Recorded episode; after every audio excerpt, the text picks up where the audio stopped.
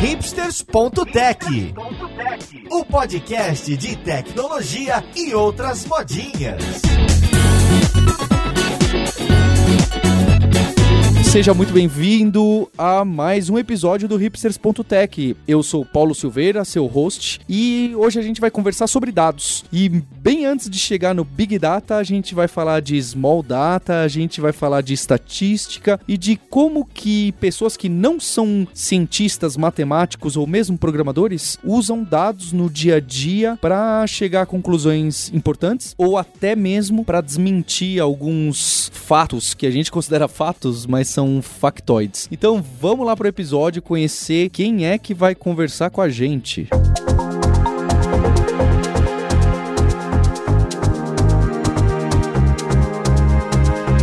conversar comigo hoje, eu tô com o Marcelo Soares, que foi o primeiro editor de audiência e dados lá da Folha de São Paulo. Hoje ele é consultor de audiência e é professor da SPM. Como você tá, Marcelo? Tranquilo, tudo tranquilo. E junto com o Marcelo, eu tô aqui com mais um colega de muito longe, diretamente de Paris. Olha só, editor, merece até música. É o Thiago Peteni, que é hoje team lead da Weborama e que me recebeu lá em Paris para comer nos restaurantes chineses da cidade. Como você tá, Thiago? Tudo bem. O que, que você me conta daí? Tá muito calor ou muito frio? Porra, sacanagem. Fico vendo todo mundo falando de carnaval e que tão frio.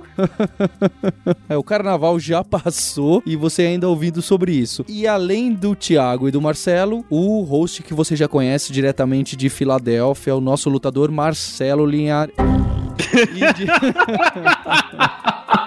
E além do Marcelo e do Thiago, diretamente da Filadélfia, o nosso lutador preferido e o seu co-host, Maurício Linhares. Oi, Maurício. E aí, Paulo? Aqui tá tudo tranquilo e eu tô tentando fazer um mapinha de onde mais se rouba bicicleta na Filadélfia. É, pegando dados de pouquinho em pouquinho. Isso é da polícia ou é da prefeitura? Tem os dois. Tem um da polícia e tem um da prefeitura. Vai começar a escutar Twitter também? Ele já vem já referenciado? Mais ou menos. É meio misturado. A gente tem dados antigos de 2012, eu acho, que foi um pessoal que juntou e agora a polícia está publicando os dados anualmente de todos os eventos do ano, né? Você só tem que descobrir qual foi o que levaram a bicicleta e, e daí filtrar. E o pessoal já está minerando os dados antes da gente começar o papo. O Marcelo Soares, que está aqui com a gente, tem esse perfil de jornalismo que eu acho muito interessante. E ele fez um post alguns meses atrás no Medium, e a gente está deixando o link aqui, lá do, do, do Numeralha, que onde ele cita a história de um cientista sueco que muitos de nós já vimos uns vídeos que eles têm no YouTube, em especial um que ele mostra os dados das evoluções das, de diversos países em relação à expectativa de vida, PIB, salário, uns gráficos bem interessantes e a gente vê como o mundo não tá tão ruim assim quanto às vezes a gente imagina. E eu não sabia,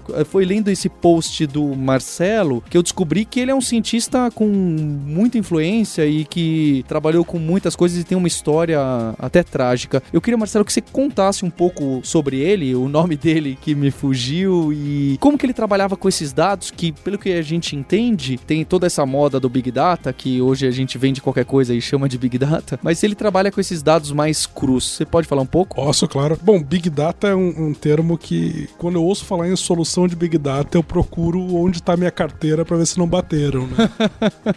o Hans Rosen era médico e estatístico. Ele era professor de saúde global global lá na Suécia, no Instituto Karolinska, que foi um dos lugares onde no século XIX se descobriu que se os médicos lavassem as mãos, os seus pacientes morreriam menos. É uma boa correlação de ser descoberta. Uma excelente correlação. E na época, especialmente, tu imagina ali, é, é, é tudo muito precário. A Suécia era um país pobre, né, no século XIX. Os meus tataravós fugiram de lá por causa disso, vieram pro Brasil.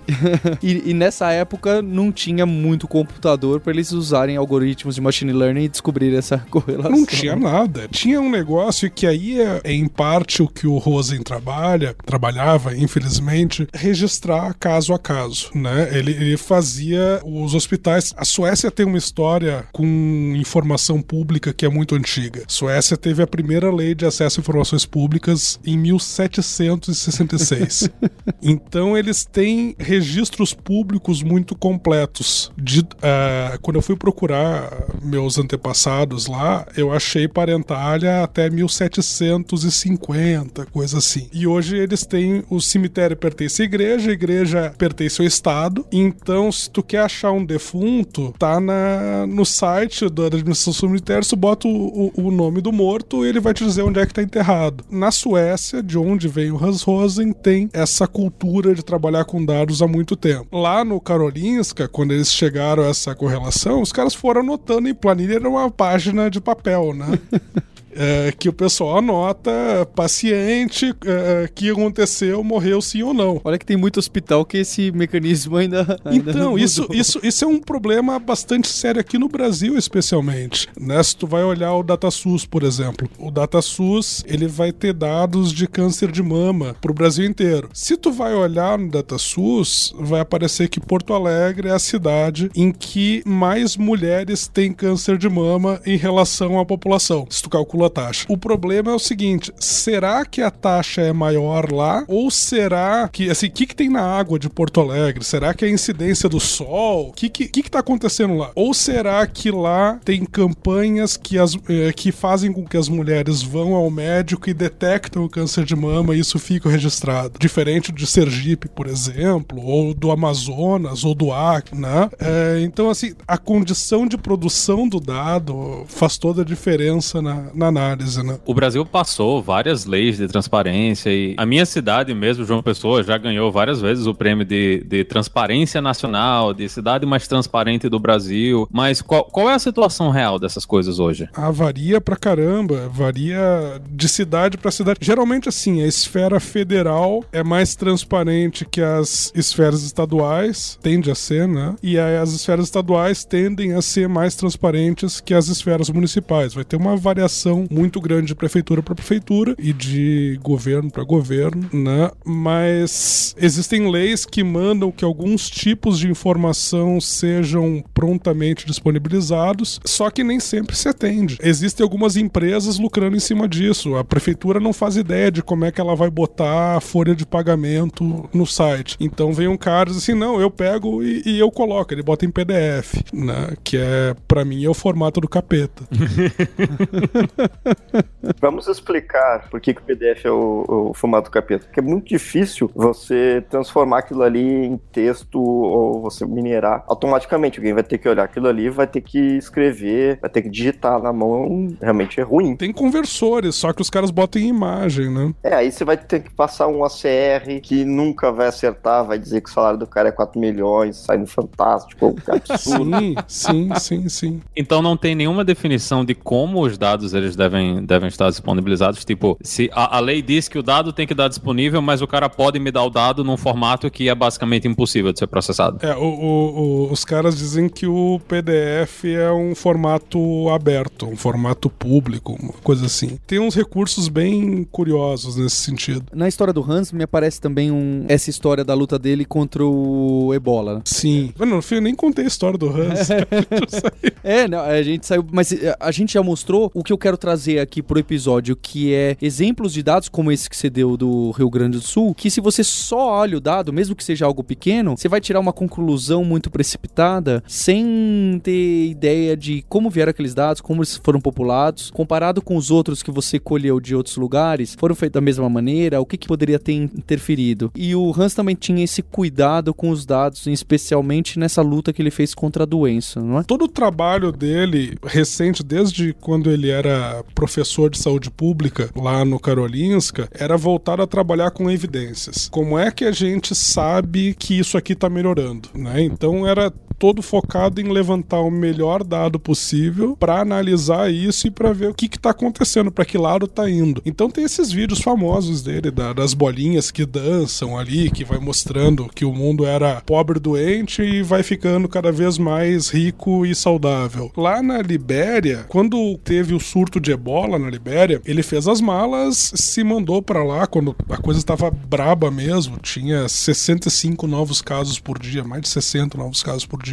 Ele se mandou para lá, foi ajudar o Ministério da Saúde da Libéria a tentar vencer essa batalha. E a primeira coisa que ele começou a fazer foi revisar os, os relatórios do governo lá de novos casos de, de ebola. E ele começou a ver que tinha muita cidade com zero casos. Aí ele, pô, será que não tem ninguém doente lá mesmo? Aí ele foi lá, não, esse zero aqui é porque não tem informação, então ele deixou em branco. E aí, por que que não tem informação? Ah, não tem informação porque o médico lá tem que passar por telefone e ele não tem grana para pagar o crédito telefônico para ligar para capital para informar. E aí ele fez um negócio, fez um fundo para conseguir dar cartão de crédito celular pro pessoal lá em campo poder mandar. É, é, é sensacional, assim, é o small data no último ali. Eles chegaram a um ponto que eles podiam determinar qual era a relação entre os pacientes, porque tu podia agir diretamente em cima disso. Ah, essa senhora aqui infectou o marido, o filho, a filha, a filha infectou o marido e o neto da mulher lá e por aí vai. Daqui a pouco, um caso levou a 20 mortes, mas sem informação, tu não sabe onde é que tu vai atacar. E todo o trabalho dele era esse: vamos trabalhar em cima da evidência, vamos ver, vamos mapear onde é que tá o problema e partir para cima disso. E o ebola é uma doença curiosa, porque ela é ao mesmo tempo muito letal e muito fácil de conter, porque é só lavar as mãos. Assim, não é só lavar as mãos, mas lavar as mãos ajuda muito. Né? Então, assim, higiene, cuidados básicos de higiene, que nessas áreas mais afastadas é mais difícil, não tem esgoto, né? Acabam sendo salvando vidas. Né? Marcelo, Oi. fala do comprimento. Como é que é o aperto de mão deles nessa época? Sensacional. O aperto de mão deles era o seguinte: tu não podia apertar a mão. Gripe, gripe é uma coisa que passa muito pelo aperto de mão, né? E aí tu imagina o ebola, que é um cara, o cara literalmente bota a mão lá na merda, né? Desculpa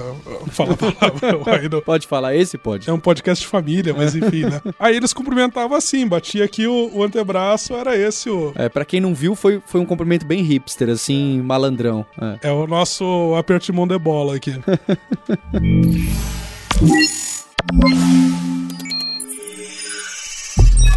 Esse problema que o Marcelo falou é interessante, do zero e da ausência de valor. Quando a gente está modelando um banco de dados e pensa, puxa, será que se ele pode ser nulo ou não? Nulo vai representar ausência. Não é exatamente um, simplesmente um valor diferente ou alguma coisa que vai dar erro, mas eh, tem um significado por trás. Um, representa a natureza de alguma forma. não? E mostra o perigo da gente confundir, né? O nulo com zero e você tomar a- ações erradas. Curiosamente, essa semana a gente tá com. Não é um bug no sistema, mas tem um relatório que tá dando uns números estranhos, porque tem uns zeros ali numa tabela que deveriam ter sido nulls. Aí ele calcula como número, põe na média e, e te dá uma resposta absurda é, que você fala, poxa, não era pra estar acontecendo isso. E o ruim é que quando as pessoas que trabalham com dados, esse tipo de ruído, se ele for pequeno, às vezes fica difícil, né? Porque imagina que só tivesse poucas cidades na Libéria com esses zeros, talvez não chamasse a atenção de falar, ué, esses zeros estão estranhos. Talvez não parecesse estranho, mas estivessem errados. Então, pra quem trabalha com dado, e como a gente tá falando, não de big data, mas no dado básico, se não tomar cuidado no geral, você pode ter esses invasores aí, esses erros aí no meio que vão estragar toda a sua conclusão, a maneira de atacar uma doença, ou de como resolver um problema social de um país, ou como você falou, resolver o problema de prevenção do câncer de mama, achando que um estado ou outro tem um problema maior, quando na verdade foi simplesmente que um tweetou mais que o outro que você deveria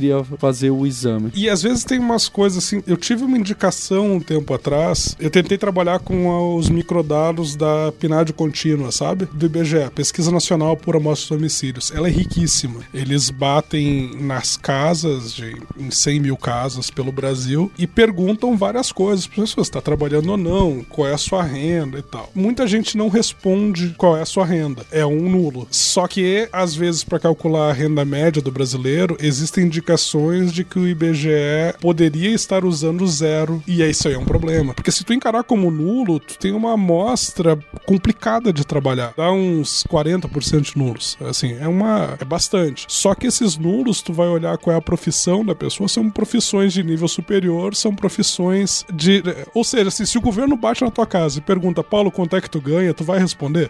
é complicado, né? É assim, ah, ok, isso aqui é o IBGE, não é Receita Federal. Ainda assim, é uma questão de privacidade ali. É, o cara que ganha salário mínimo tem menos, menos pudor em dizer que ganha salário mínimo do que conforme vai subindo, né? E às vezes, conclusões que a gente lê no noticiário não são exatamente aquilo e ninguém questiona porque ninguém foi lá olhar o que, que tá por trás do número, né? Como é que foi feito aquele número. Recentemente saíram os dados do PISA, sabe aquele programa de. É um teste aplicado no mundo inteiro para estudantes, para ver quanto é que, que, que eles sabem de matemática e tal. Estudantes de 15 anos. O, os testes aplicados para os alunos não teve problema nenhum. A nota é baixa, é daquele jeito mesmo.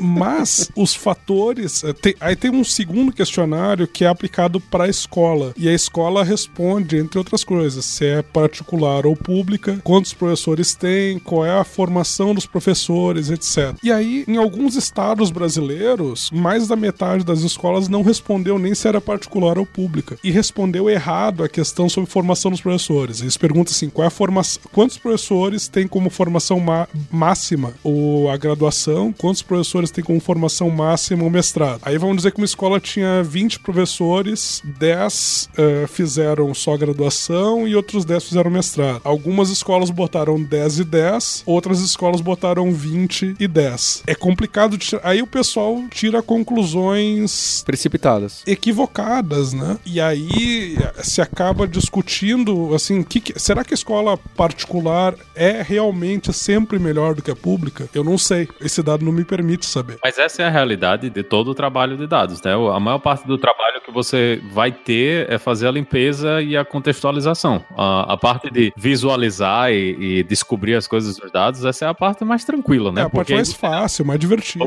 Você já fez todo o trabalho braçal, já tem confiança na informação e, e agora você vai poder finalmente olhar e pegar alguma coisa disso aí. Eu acho que conta também, isso é até um problema que no Brasil a gente não se preocupa muito, é exigir que as entidades públicas eles disponibilizem essas informações de uma forma que faz sentido, né? Tem uma coisa interessante que acontece agora, que são escolas que funcionam com dois CNPJs diferentes. Então, você tem uma escola, você tem a mesma escola, ela funciona com dois CNPJs e os melhores alunos, eles são agrupados em um CNPJ e o resto do pessoal fica no outro CNPJ. E quando a escola vai fazer a propaganda das notas do Enem, eles usam somente a inscrição do CNPJ que tem os melhores alunos.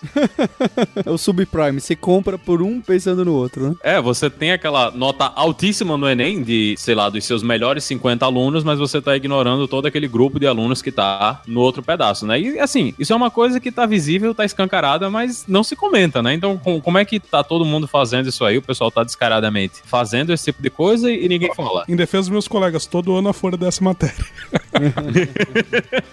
Eu já vi, o pessoal tem comentado que essas estratégias é fogo. Quando você cria um jogo é, que tem recompensas e primeiro e segundo lugar, as pessoas começam a tentar jogar de acordo com a regra para otimizar e, e ganhar aquilo.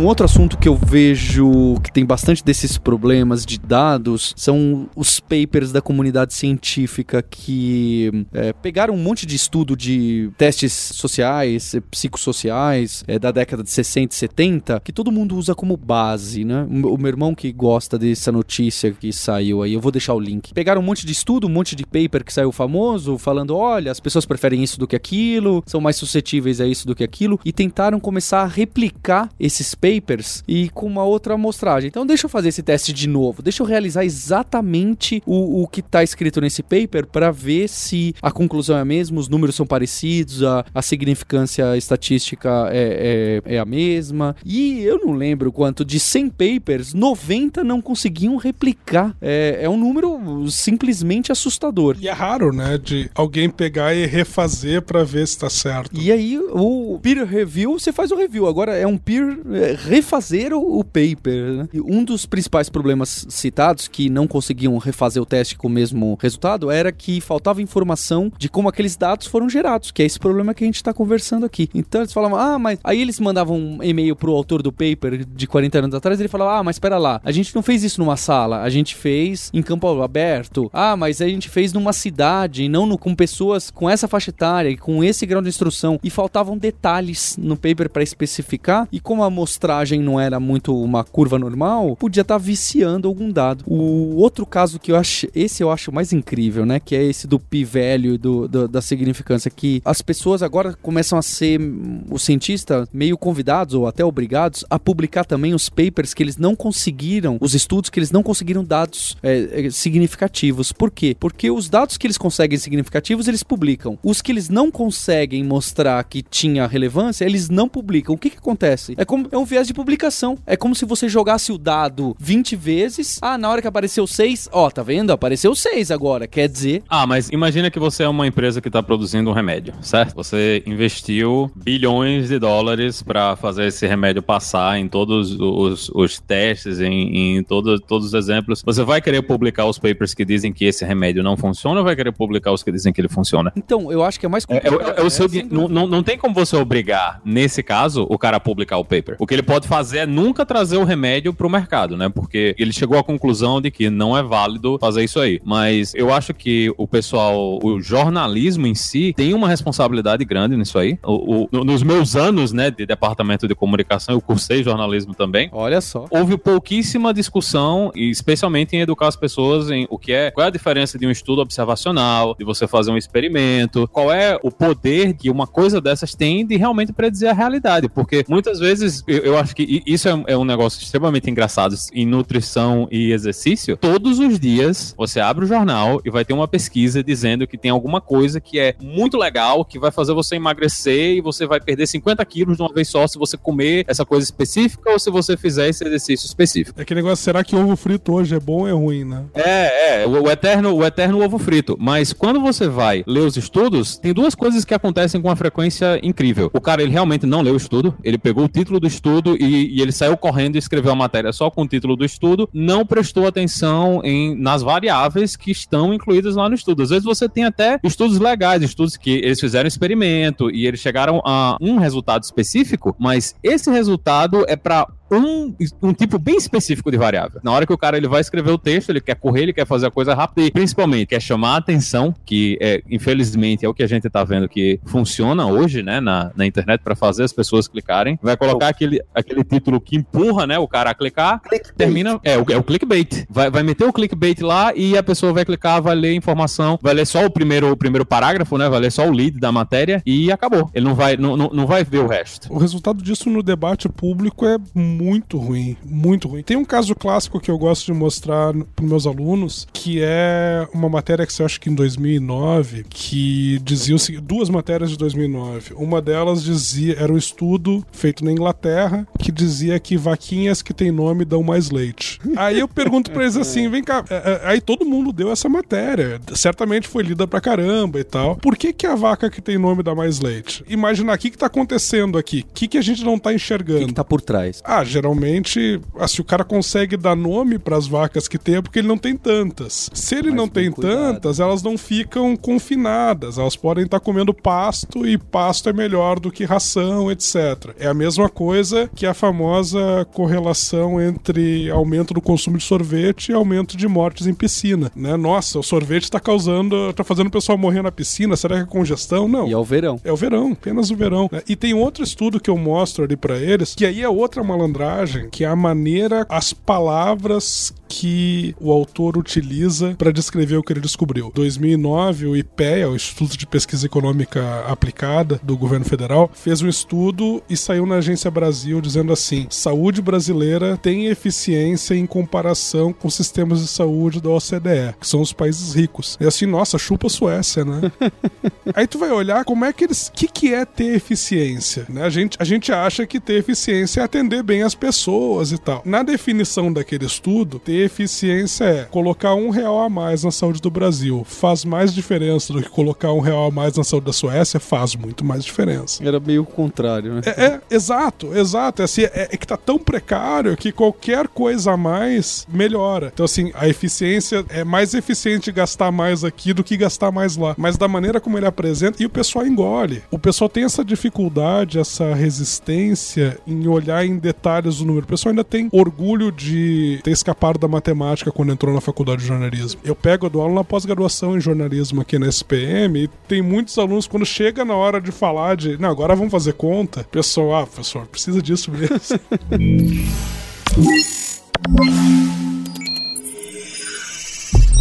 o, o, Linhares e você também, Marcelo, que vocês também citaram alguns casos que são esses que envolvem até má vontade eh, de algumas empresas de algumas pessoas de querer esconder o número, manipular o número e não mostrar o resultado. Em algumas áreas, eu não tenho certeza se a área médica está contemplada, mas tem algumas áreas científicas onde você tem coisas do tipo uh, Journal of Negative Results, ou seja, publicações onde você coloca as pesquisas que deram errado. Isso é uma, uma cultura. Algumas áreas têm mais do que as outras. A gente sabe que algumas áreas têm, têm menos metodologia ou ainda está incipiente, por exemplo, trabalhar com estatística. Se a gente comparar com, sei lá, engenharia ou física. Por enquanto, tem uma excelência, por assim dizer, mas é tudo uma cultura. Talvez o jornalismo consiga trazer isso, mas o jornalismo, ele atinge o grande público. O problema dentro, dentro das academias, acho que está muito mais ligado à forma como as pessoas são avaliadas. Como o CNPq avalia, ou como se fala, o Einstein hoje ele não seria pesquisador de CNPq nível top. Mas aí é aquilo que o Paulo falou, que tu faz um game. Você gamifica, aí já era. É, primeiro não tinha nenhuma regra, né? Eu acho que a gente não tem como só crucificar isso aí, porque no início não havia regra nenhuma e o pessoal disse, não, vamos criar alguma coisa para organizar, né? Porque não, não, a gente não anda reproduzindo Einstein toda a década aí. Então, o pessoal queria que houvesse uma forma, só que na hora que você cria o joguinho, né? Muita gente vai atrás somente de jogar o jogo. É. Eles não estão preocupados. Tem uma universidade famosa aqui nos Estados Unidos, que eu não vou dizer o nome, mas fica lá em Massachusetts. eles todos os anos eles publicam, eles fazem reciclagem de pesquisa na área médica, né, de na área de nutrição, e todos os anos eles, eles publicam uma pesquisa sobre usando como dados o pessoal que está na universidade e o pessoal que trabalha no hospital da universidade, e eles publicam todos os anos a mesma pesquisa dizendo a mesma coisa. Exatamente a mesma coisa eles não se dão nem ao trabalho de mudar, mas como é uma universidade muito respeitada, é gente que tem que participa do board de várias revistas, então ninguém vai dizer, ah, não publica isso aí porque a gente sabe que isso é balela e eles publicaram isso ano passado. Eles sempre colocam uma coisinha a mais para mudar, para não dizer, ah, não tá exatamente o mesmo texto, né? Mas todos os anos a coisa é publicada da mesma forma. Então, a academia, tanto o pessoal que leva pro povo, né, tanto os jornalistas que estão levando pro povo, como a academia, eles têm uma responsabilidade também em não estar observando dessas coisas, porque você não deveria estar tá publicando a mesma coisa todos os anos dizendo a mesma coisa. E assim, usando, se você está dizendo que as pessoas comerem uma coisa específica vai deixá-las mais saudáveis, mas as únicas pessoas que você usa são o, os jovens, né, jovens adultos que estão na universidade ou o pessoal que trabalha dentro do hospital que naturalmente tende a ser mais saudável, né, do que a média da população, você não pode dizer que fazer isso melhora a qualidade de vida da população. E, e você ouvinte já deve estar um pouco chateado porque a gente só está dando descendo descendo a lenha no, na coleta de dados em exemplos de onde esses dados foram tratados de maneira errada ou maneira enviesada ou até sem querer, né? Não, não, realmente não era a intenção da pessoa e acabou concluindo uma coisa porque a coleta dos dados foi totalmente mal feita. Eu queria saber se vocês têm algum exemplo de, de dados que foram bem coletados, bem utilizados, conclusões interessantes foram tiradas. Aqui na Filadélfia, a prefeitura tem uma preocupação grande com essa área de open data, né? Tem, a gente tem acesso a vários datasets, tanto da prefeitura como do governo do estado, e o pessoal trabalha com muita frequência em cima de criar visualizações, de fazer com que você consiga ver as coisas que estão acontecendo. E um dos últimos que saiu foi um mapa com todas as árvores da cidade. Todas as árvores da Filadélfia estão mapeadas e se qualquer uma delas for removida, o pessoal vai saber que a árvore foi removida e alguém vai tomar uma multa gigantesca por ter derrubado uma árvore aqui sem pedir a, a, a autorização, né, para fazer isso aí. Então então, aqui existe uma cultura bem forte disso aí. A própria prefeitura tem uma equipe que trabalha somente com isso aí, de publicar esses dados, né, de forma que. E, e não em PDF, eles publicam esses dados de uma forma que você realmente consegue trabalhar. Bem, mas a árvores em Filadélfia você nem precisa de PDF. É um Excel de 500 linhas, então não. não. A, a, a, a Filadélfia tem um dos maiores parques municipais dentro de uma cidade dos Estados Unidos. É inclusive maior do que o Central Park. Então. Olha só. Para vocês que acham aqui que o negócio é feio, é tudo verde aqui. Pode ir no mapinha que vocês vão ver o Fairmount lá, que é, é um, um, um, parque gigantesco que a gente tem aqui dentro da cidade. E tudo isso está disponível e quem quiser olhar e quem quiser construir visualizações, pode ir lá. Então, se você quiser ver qual a frequência e quais os lugares que acontecem mais crimes na cidade, você vai no site da prefeitura. Da prefeitura, você vai o site na, da polícia local. A polícia aqui ela é municipal, né? E você vai no site da polícia e você tem uma visualização de quais são os crimes que mais acontecem, quais são as regiões onde mais acontecem. Então, toda essa informação ela está disponível para você e até com visualizações pré-prontas desenvolvidas pelo próprio governo para que você veja essas informações. Muito legal. Um caso que eu lembro que eu tenho muito orgulho de, de usar esses dados é o repositório de dados eleitorais do TSE. No, no ano passado, com a eleição, eu usei muito. E eles vão refinando o que eles colocam ali a cada eleição. Por exemplo, a gente tinha como verificar quase em tempo real o financiamento de campanhas. Né? Cada doação que entrava, cada pacote de bolacha que uma campanha comprava, estava ali quase em tempo real. Quase em tempo real é porque assim ele entrava meia-noite do dois dias depois da doação feita. Mas poxa, eu comecei a trabalhar com cobertura de política no tempo que a gente só ficava sabendo quantas campanhas disseram que gastaram ou receberam dois, três meses depois da eleição. E aí agora a gente consegue olhar quase em tempo real. Só que, claro, vai ter problemas. Assim, apareceu uma doação de 15 milhões de reais por uma candidata de uma cidade aqui do interior de São Paulo, uma cidade de 5 mil habitantes. Eu lembro, virou notícia na hora. Virou notícia na hora. Eu olhei aquilo e falei, não. Uh, liguei pro partido dela para ver o que estava acontecendo. E não, essa não virou notícia. que virou notícia era outra, que era do Bolsa Família. Ah, é, que tinha ganhado essa, um é, bilhão de Essa Bolsa era Família. 70, 70 mil reais, uhum. uma coisa assim. E era 70. Mas aí, a, a, tu imagina assim, o partido doou 15 milhões de reais por uma candidata de uma cidade, Cardoso, eu acho a cidade, uma cidade de 5 mil habitantes. Eu não, isso aqui não pode ser verdade. Liguei pro diretório, falei, e aí, como é que eu faço para checar isso aqui? Eu acho que tá errado a digitação. Alguém errou a digitação, porque são os caras que digitam, né? Uh, manualmente ali. A chance de dar erro no meio é muito grande. Aí ela me passou o celular do cara, do presidente do diretório lá da cidade. Aí eu liguei e o cara começou a dar risada. O cara, ih,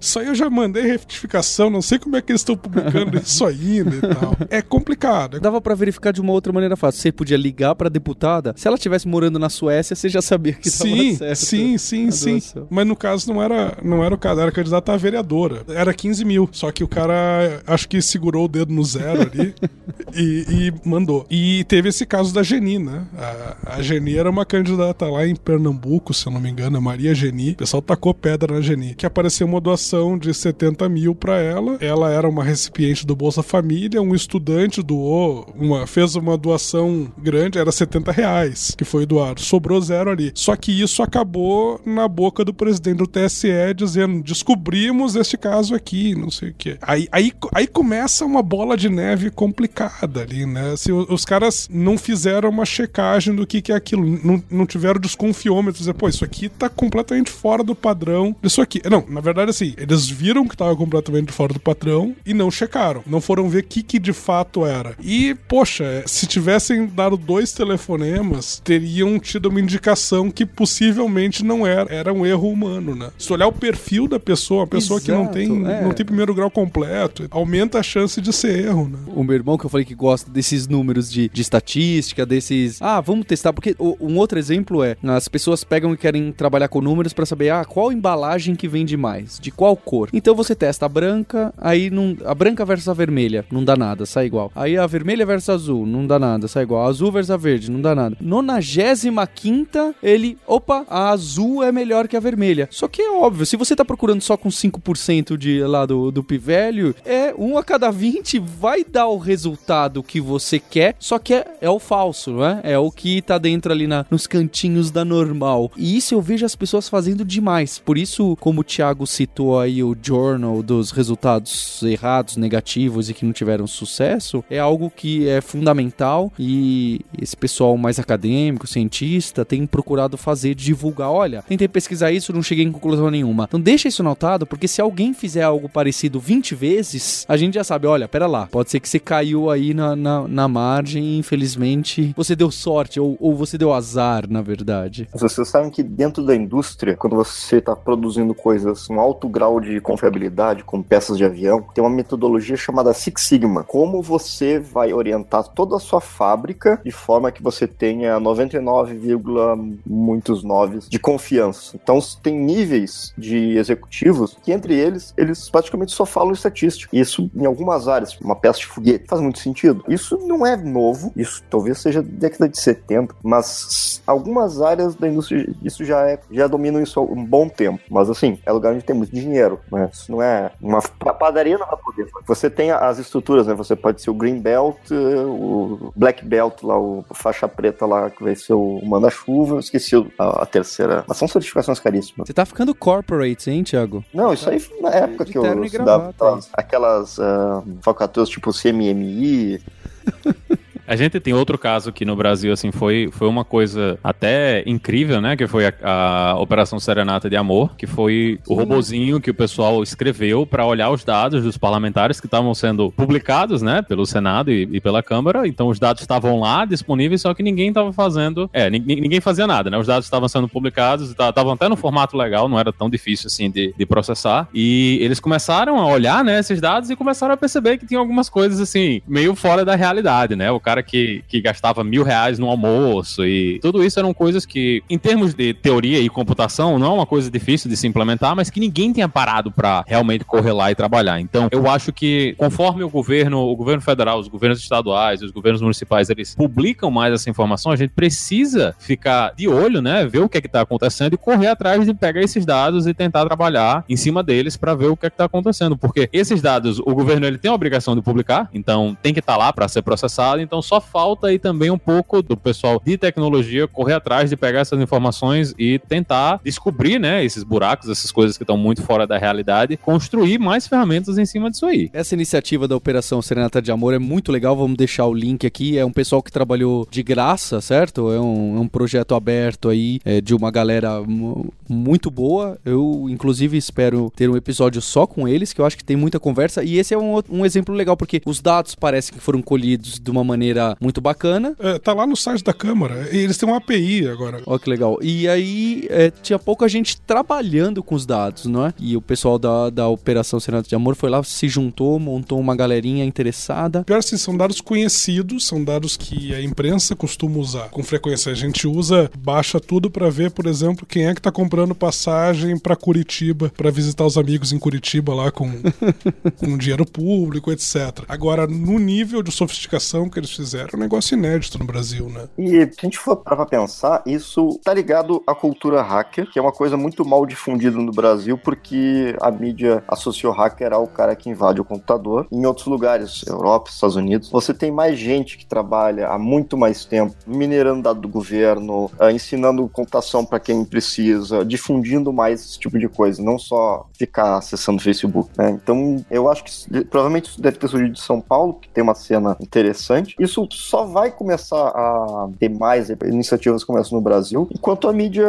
mostrar o quão fácil é, não, não é muito difícil. Hoje em dia, puxa, tem cursos gratuitos, a pessoa pode pagar um curso na Lura, por exemplo. Opa, bem, bem lembrado, bem lembrado do Jabba. É, você tem várias maneiras que você pode de contribuir, né? É possível que a gente veja, de repente, outros iniciativas do tipo Serenata de Amor no Brasil pelos próximos anos. Eu, eu ia adorar. Tem também um, a UFCG, o, o Laboratório de Analytics, de Analytics da UFCG, UFCG, que é a, uma das universidades federais que está na Paraíba, eles também estão trabalhando com essa coisa de visualização e pegar os dados, né? Eles, um dos projetos que eles fizeram foi o House of Cunha, que era, que era, é, que era tipo para ver onde as pessoas se situavam, né? Dentro dos partidos, das referências e como é que eles votavam. Então, também foi uma coisa bem interessante, né? Tipo, era para ver o quanto a galera votava junto com o Cunha ou votava contra o Cunha, né? Nas matérias que apareciam dentro do, do Congresso. Então, é uma coisa coisa que está disponível, a gente tem acesso a esses dados, a gente só precisa. Eu acho que essa coisa do movimento hack, eu acho que é legal, mas eu acho que o grande problema do Brasil não é esse. O problema que a gente tem no Brasil é que as pessoas não estão interessadas, não, não tem muito interesse nessa coisa de dever cívico, né? A gente tem um asco geral, né? A, a, a política e governo e essas coisas. Eu acho que a gente precisa, na verdade, trabalhar um pouco mais isso, de fazer com que as pessoas valorizem um pouco mais isso aí. A gente tá nesse movimento da negação da política, mas você não pode negar a política porque no fim a política vai afetar a sua vida. Então é melhor gastar um tempinho e olhar o que é que está acontecendo, o que é que você pode fazer pela sua cidade, pelo seu estado. E, e, se você tem condições de programar e trabalhar em cima dessas coisas, com certeza vão vão atrás dos dados e tentem descobrir, porque as coisas estão sendo publicadas. O que falta é a gente chegar lá, mexer nisso aí e transformar isso em informações legais, né? Em 2006, trabalhava numa ONG aqui em São Paulo, e aí a gente fez um, um trabalho bem legal com isso, que era assim, ia ter eleição federal e deputados. A gente resolveu pegar os deputados que eram candidatos à reeleição para puxar todo tipo de informação pública que tivesse sobre eles. Tinha como é que eles gastam dinheiro de, de emenda, para onde é que eles mandam emenda, como é que eles faltam, uh, que processos eles respondem. E essa parte dos processos foi bastante influente. A gente ganhou o ESSO de melhor contribuição à imprensa ali naquele ano. Olha, parabéns. Não, não é nada fácil. É um Faz tempo. É pré-história da internet. No 2006, imagina. A gente tinha um programador muito bom lá com a gente que montou os robozinhos para puxar direto. Não tinha API, né? Aí a gente tinha que achar o código do deputado, o identificador dele, ir lá e puxar só a informação que a gente quisesse. Aí tinha todo o gasto de verbo de gabinete, todo como é que eles direcionam emendas e tal. Existe até hoje esse projeto. Eu não, não vou fazer jabá deles, não. Quer falar? Pode falar o, o projeto. Opa. Não, não, eu não trabalho mais com eles.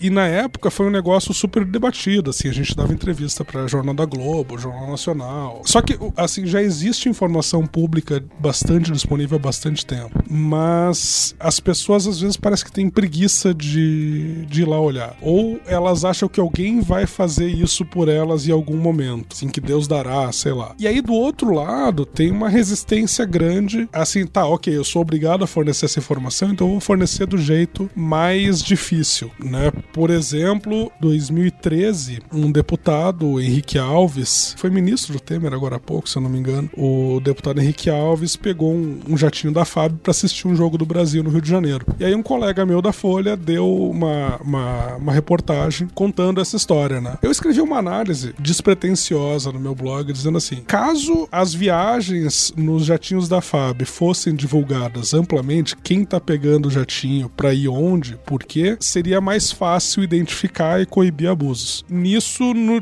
aí eu botei lá no site, foi até que bem lida, aí deram uma versão no impresso. No outro dia me liga um senador e um deputado, o senador dizendo assim: cara, eu vou agora para uma reunião com a Dilma e o comandante da FAB pra gente debater como é que a gente abre essa informação. É sensacional. Tem ali, tem em casa até hoje, é melhor que o prêmio ESSO. Ali uh, fizeram uma resolução de que a FAB publicaria os dados, os voos, a partir de julho de 2013 2013 no seu site. Como é que elas publicam? PDF. Com isso em mãos, eu entrei com um pedido de acesso à informação pública. A gente tem uma lei de acesso desde 2012 em que qualquer cidadão pode se cadastrar no site lá. Esse que eu não, não, eu vou te passar depois o endereço ali. Já tá aqui no post. Qualquer cidadão pode entrar lá e fazer um pedido pro órgão que quiser e receber essa informação. Tem prazo, tu pode recorrer se não fornecerem e tal. Aí eu pedi pra FAB os dados anteriores a 2013. Pedi, os caras disseram não, não vão fornecer. Recorri. Aí eles disseram não, não vão fornecer. Cada vez que tu recorre recorre vai pro cara acima dele para responder. No terceiro recurso, eles disseram, tá, então toma. Me mandaram uma pilha de PDF, 2008 a 2013. Eu tenho lá, e aí com isso, assim, eles botam, sei lá, ministro da Casa Civil, ministro da Saúde, ministro da Educação. Eu tenho um banco de dados que eu montei pro meu uso pessoal, quem era ministro quando entrou e quando saiu. Ministro, ministro, o nome do ministro, ministro do que, quando entrou e quando saiu. Eu, eu montei por causa desse, desse material da FAB. Eu consegui ver como é que se os ministros conforme com os jatinhos, conforme ia mudando a situação deles. Né?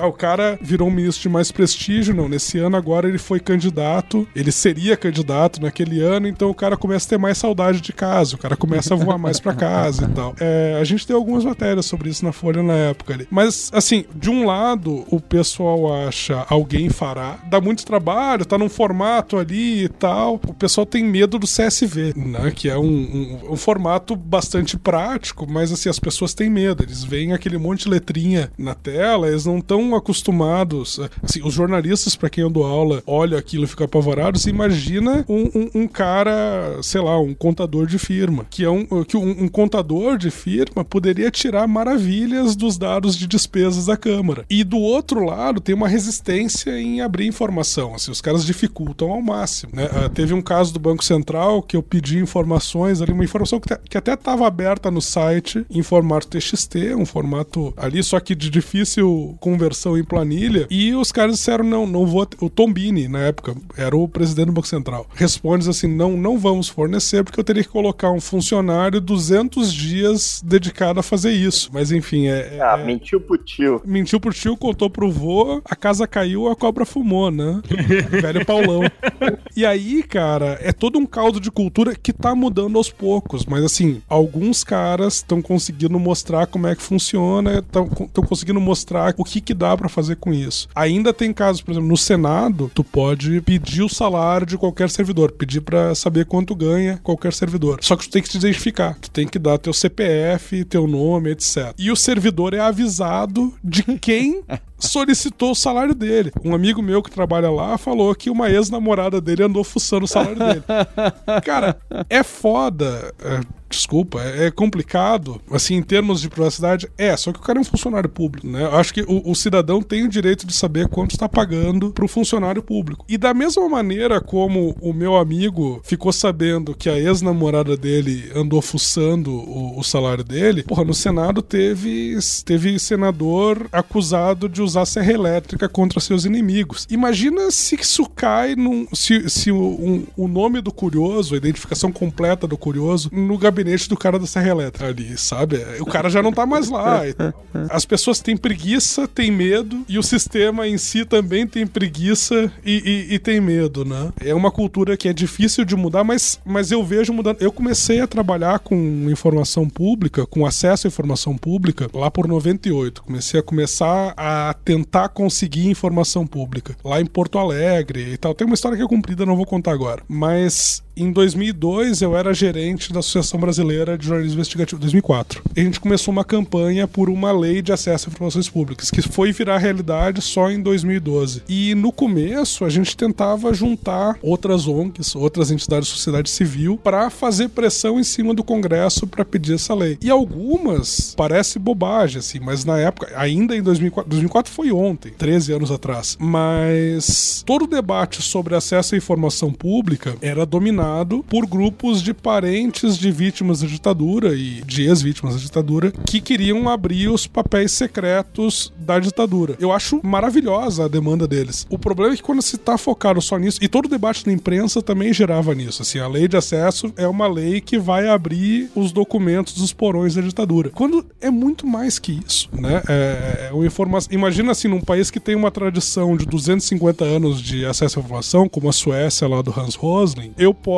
descobrir onde é que está o túmulo da minha tataravó, sabe? E isso é, é, é em, em, dois cliques. É, é, quando a cultura já está estabelecida, já é esperado que aconteça. Aqui a gente ainda tem muito que caminhar para isso, mas ainda assim, 13 anos atrás, o pessoal não compreendia que o acesso à informação pública poderia fazer deputado devolver dinheiro. Para quem quer começar com isso aí, para quem quer começar a trabalhar com dados abertos, quer olhar o que é que o, que é que o pessoal está fazendo, ou quer se inteirar mais sobre o que é que está acontecendo, um dos melhores lugares para começar é a Open Knowledge International, que é uma. O, o link vai estar tá aí na publicação, que é uma organização que ela tem presença no Brasil e ela organiza com frequência Hack Days em várias cidades do Brasil e eles têm a lista do Transparência Hacker também no Google Groups, que o pessoal está sempre anunciando o projeto, está mantendo o pessoal a par né, das coisas que estão acontecendo. Então são dois lugares assim que eu acho que valem muito a pena para quem está interessado correr atrás, né, ver o que é que está acontecendo nesses lugares e começar a participar da comunidade. E mesmo que você não, não esteja, tipo, você não, ainda não aprendeu a programar esse tipo de coisa, mas isso pode ser a sua entrada dentro do mercado, desse mercado de análise de dados, de big data e small data também, começar a trabalhar com isso aí. Então, é muito bom, é uma coisa que vai dar uma experiência que vai ser diferente do seu trabalho do dia a dia e eu recomendo muito que o pessoal aí do Brasil corra atrás de pegar esses dados abertos e tentar trazer mais informação para a população. E com esse recado, então,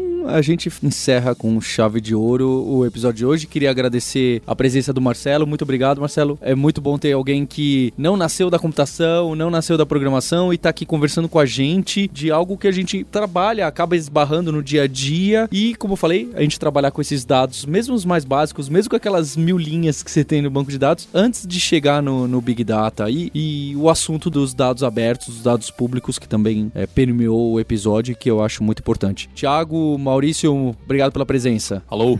Falou. E agradecer a você, ouvinte, que queria deixar aquele convite. Se você ainda não conhece lá, tem um novo portal, o hipsters.jobs, que ainda tem small data em relação ao número de vagas. Você pode até rodar alguns algoritmos com scrapping e tirar algumas conclusões e postar aqui pra gente, falar o que, que você achou das vagas. Então é isso aí, um abraço, até o próximo episódio. Tchau!